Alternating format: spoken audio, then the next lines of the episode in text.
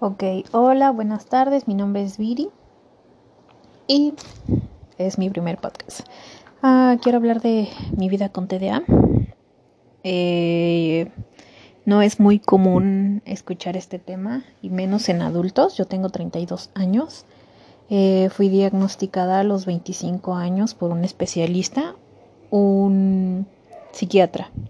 ¿Cómo ha sido mi vida? Es común escuchar esto en los niños, niños y niñas, ya saben, eh, de tiene TDAH, eh, que es un trastorno de déficit de atención. Existen dos tipos, bueno, según lo que me explicó mi, mi, mi, mi psiquiatra, es con hiperactividad y sin hiperactividad. Con hiperactividad ya saben, los niños que se mueven, que no pueden estar en un quieto, que no se acatan las órdenes. Y sin hiperactividad, que es lo que yo tengo, es ah, ha sido muy difícil. bueno, es un trastorno de neurodesarrollo y se presenta en varios grupos eh, de conductas. Yo suelo ser una persona mm, muy quieta, muy tranquila, callada, eh, mi, fan, mi infancia fue, pues entre comillas, normal, ya saben.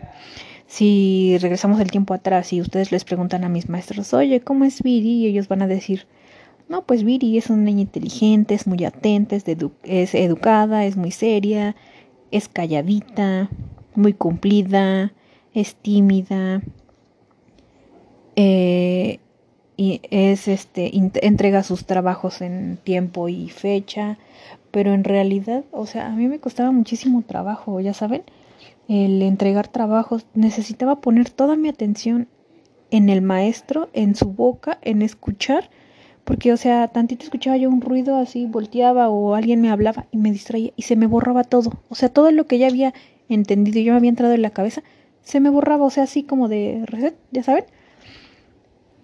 Y después tenía que ir con el niño más listo del salón o la niña más lista y decirle, oye, es que no le entendí al maestro, ¿me puedes explicar? Ah, claro, mira, es así, así, así. Y volver a poner esa atención en una sola persona sin distraerme. Entonces así yo te tenía que pasar mis exámenes, poniendo toda esa atención para recordar y que fuera lo único que estuviera en mi mente. Porque de verdad sí fue un... Me costaba mucho concentrarme, de verdad. Y pues hasta la fecha. hasta la fecha me sigue costando mucho trabajo concentrarme. Ya em, mientras a veces había temas en que la verdad me daban mucha flojera y ponía así mi carita de atención y fijaba la atención en el maestro, pero dentro de mi cabecita se formaban historias y, o sea, no ponía atención, era como que imaginarme una novela en mi cabeza pensar en tengo hambre y voy a comer esto y mi mamá esto y mi papá esto y mis hermanas esto. Y o sea, y aparentemente ponía disque atención. Pero en realidad, o sea, mi cabeza estaba en otro lado. Fue muy difícil, de verdad. Eh, me costó más trabajo y decidí ir a un especialista cuando empecé mi vida laboral.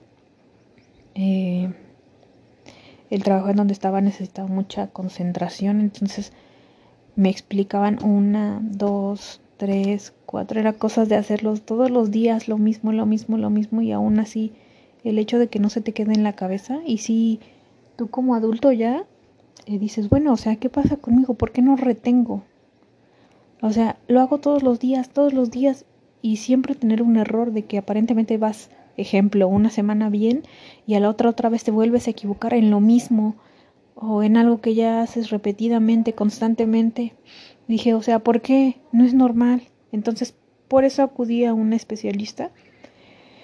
Y bueno, los efectos secundarios de muchos medicamentos han estado cañones. Eh, muchos te dan ansiedad, muchos te dan a mí me dieron hasta vómitos, mareos, cansada. Eh, muchos más que ayudarme creo que me perjudicaron un poquito más. Em, también me costaba mucho trabajo en las reuniones familiares. eh, o con los amigos de la infancia, sentarte con ellos y qué bueno, me da gusto. ¿Y te acuerdas cuando hicimos esto? Y te quedas así como de, ¿yo? ¿Yo hice eso? ¿No? Sí, mira que estaba fulano y sutano y merengano y todos hicimos esto y así pasó y fue uno de los mejores días de mi vida. Sí, mío también, mío también. Y o sea, tú te quedas así de, ¿no? Yo no hice eso. Sí, tú estabas, ibas vestida así y así y así. ¿No? Y lo mismo me pasa con mi familia, o sea, que mi familia está sentados y de repente, ya sabes, ¿no? Empiezan a recordar vivencias. Y es así de, ah, pero ¿te acuerdas cuando Viri hizo esto? Ah, sí, y Viri esto y Viri lo otro. Y yo así de, ¿qué? ¿No? Yo no hice eso. Sí, acuérdate que así, así y así. Y es así como de, ¿qué? O sea, ¿en dónde? Y tratar de recordar y recordar y recordar y te quedas así, no solo ese día, sino muchos días pensando en, ¿cuándo hice eso?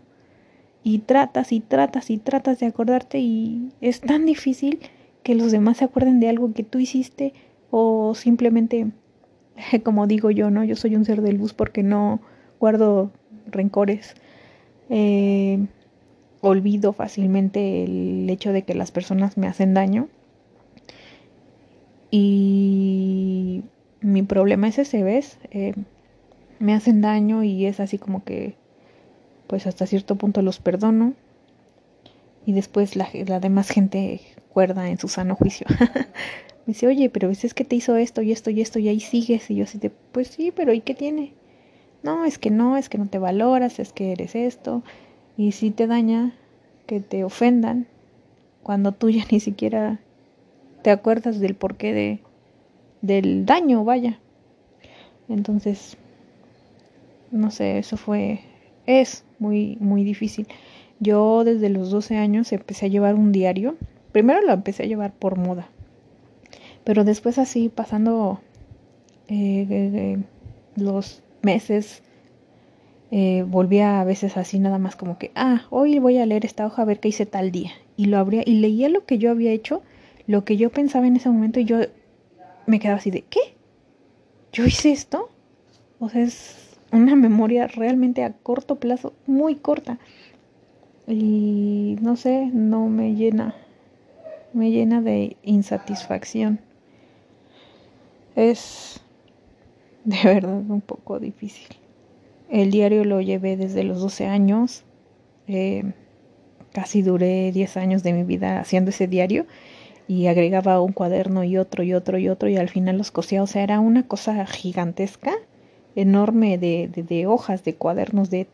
No siempre escribía, no diario escribía, pero sí por lo menos unas dos, tres veces a la semana escribía todo lo que había pasado en la semana y así. Mm, o sea, era un libro, bueno, un diario súper grueso ya un día en uno de mis impulsos eh, lo tiré a la basura. Y se fueron 10 años de mi vida ahí que honestamente no, no logro recordar muchas cosas. Muchas, muchas cosas. Vivencia de más de 10 años de mi vida ahí. o sea, no. No. No recuerdo y no voy a volver a recordar Creo que por algo conservo ese diario, pero también uno de los síntomas del TDA es ese, la impulsividad. Soy una persona muy tranquila. Eh, yo no tengo eh, conductas hiperactivas. No soy de las chicas que se mueven, que andan bailando, que hablan, eh, que no paran, que tienen mucha pila. Mm, yo no soy nada de eso. Yo soy antisocial, tengo amigos contados, eh, no salgo de fiestas, comúnmente estoy encerrada. Eh, ahorita en la casa, no tengo trabajo. Eh, soy de las personas que pasan hasta cierto punto desapercibida. O sea, yo me quedo en mi rincón y ya. Y me pasa mucho en las reuniones familiares, laborales, sociales o lo que sea, ya sabes. Eh, cuando se reúnen y empiezan a platicar, no, que yo soy esto, y yo soy esto, ya hice esto, hice más, y yo así de, pues yo no he hecho ni madre porque no, no sé, eh, me he esforzado y no, no acabo ni empiezo nada. Y solamente es quedarte calladita, escuchar lo que los demás dicen y hablan. Y yo solo permanecer ahí, escuchando en un principio sus historias, pero después llega un momento en el que me desconecto y pues me hundo en mis pensamientos. Y de ahí es que me dicen que soy muy distraída, que soy algo así como el velerito que se va a donde, a donde el viento se lo lleva. Y eso me hace sentir excluida de todos los lados. y en realidad me causa mucho dolor. Es es decir, o sea, no, no encajo en ningún lado. He tratado de buscar y no encajo. O por lo menos yo así me siento y, así me hacen sentir. Suelo ser un poco impulsiva eh, en ciertas decisiones que tomo en mi vida. Comúnmente me equivoco. Eh, cuando actúa la impulsividad sobre mí, realmente me equivoco. O sea, me salen mal las cosas me dejo llevar por mis impulsos y esos errores me han costado mucho en muchos aspectos de mi vida. Y, pero no, no, no, no lo puedo controlar. De verdad que no lo puedo controlar. Y es muy complicado llegar a ser un adulto con TDA. Con TDA. Eh, en tus trabajos te tienes que esforzar, tienes que hacer lo que te dicen y en mi caso yo me he esforzado a sobremanera, he dado mi mil uno por ciento y la demás gente a tu alrededor em, solo dice que pues que eres despistada, que eres floja, que eres tonta, que eres mediocre, que eres mensa, que eres bruta, y tú en el fondo de tu ser sabes que te esforzaste, que realmente te esforzaste y que la demás gente no note eso. Es pues es doloroso, es fuerte para ti y y eso hace muchas veces que caigas en depresión, en ansiedad, en estrés. En mi caso yo tengo muchos episodios de tristeza, de la nada lloro y me acuerdo de de esas palabras que, que me hacen sentir mal cuando yo sé que realmente me esforcé con algo y, que la demás gente te diga, o sea, es que no, no, no, no vale, no vale estar aquí, no, no, o sea, no, no me sirves.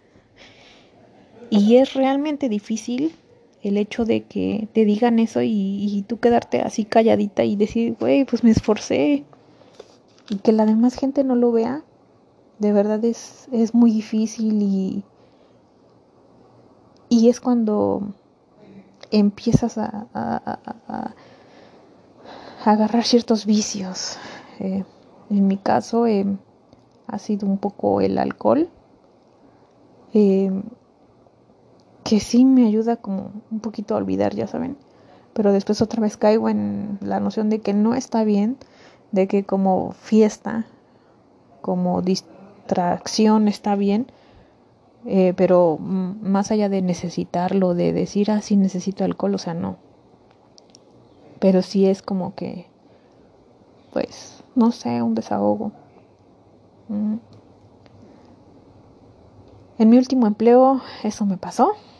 La pasé realmente mal porque pues la gente no siempre tiene la paciencia contigo y pasan los días y pasan los meses y, la gente se empieza a cansar y te dice, pues es algo que haces diario, es algo que haces todos los días y te equivocas y, y es cuando tú te llegas a frustrar, te enojas y llega el momento en el que tú dices, o sea, ya, ya no puedo más, ya no, ya no, ya no puedo más, o sea, me he esforzado, he tratado de retener y y no puedo.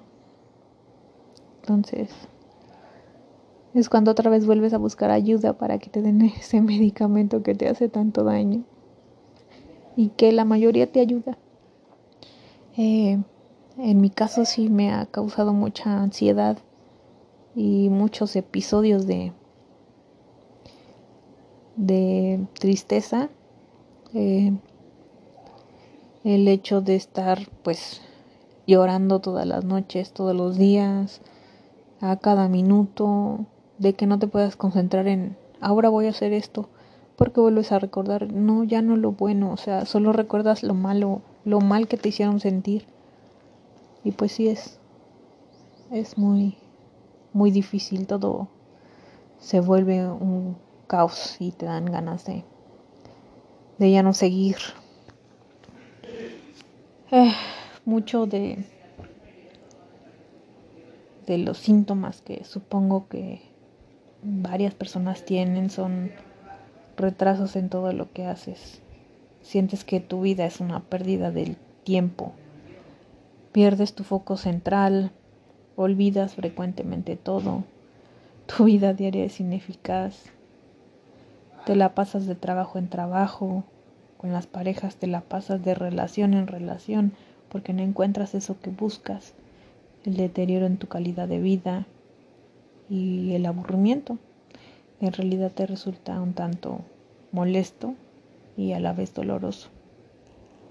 Entonces, pues solo quería expresar un poquito eso y espero que alguien se sienta identificado con lo que yo estoy pasando pues nada, les mando un beso y saludos desde México.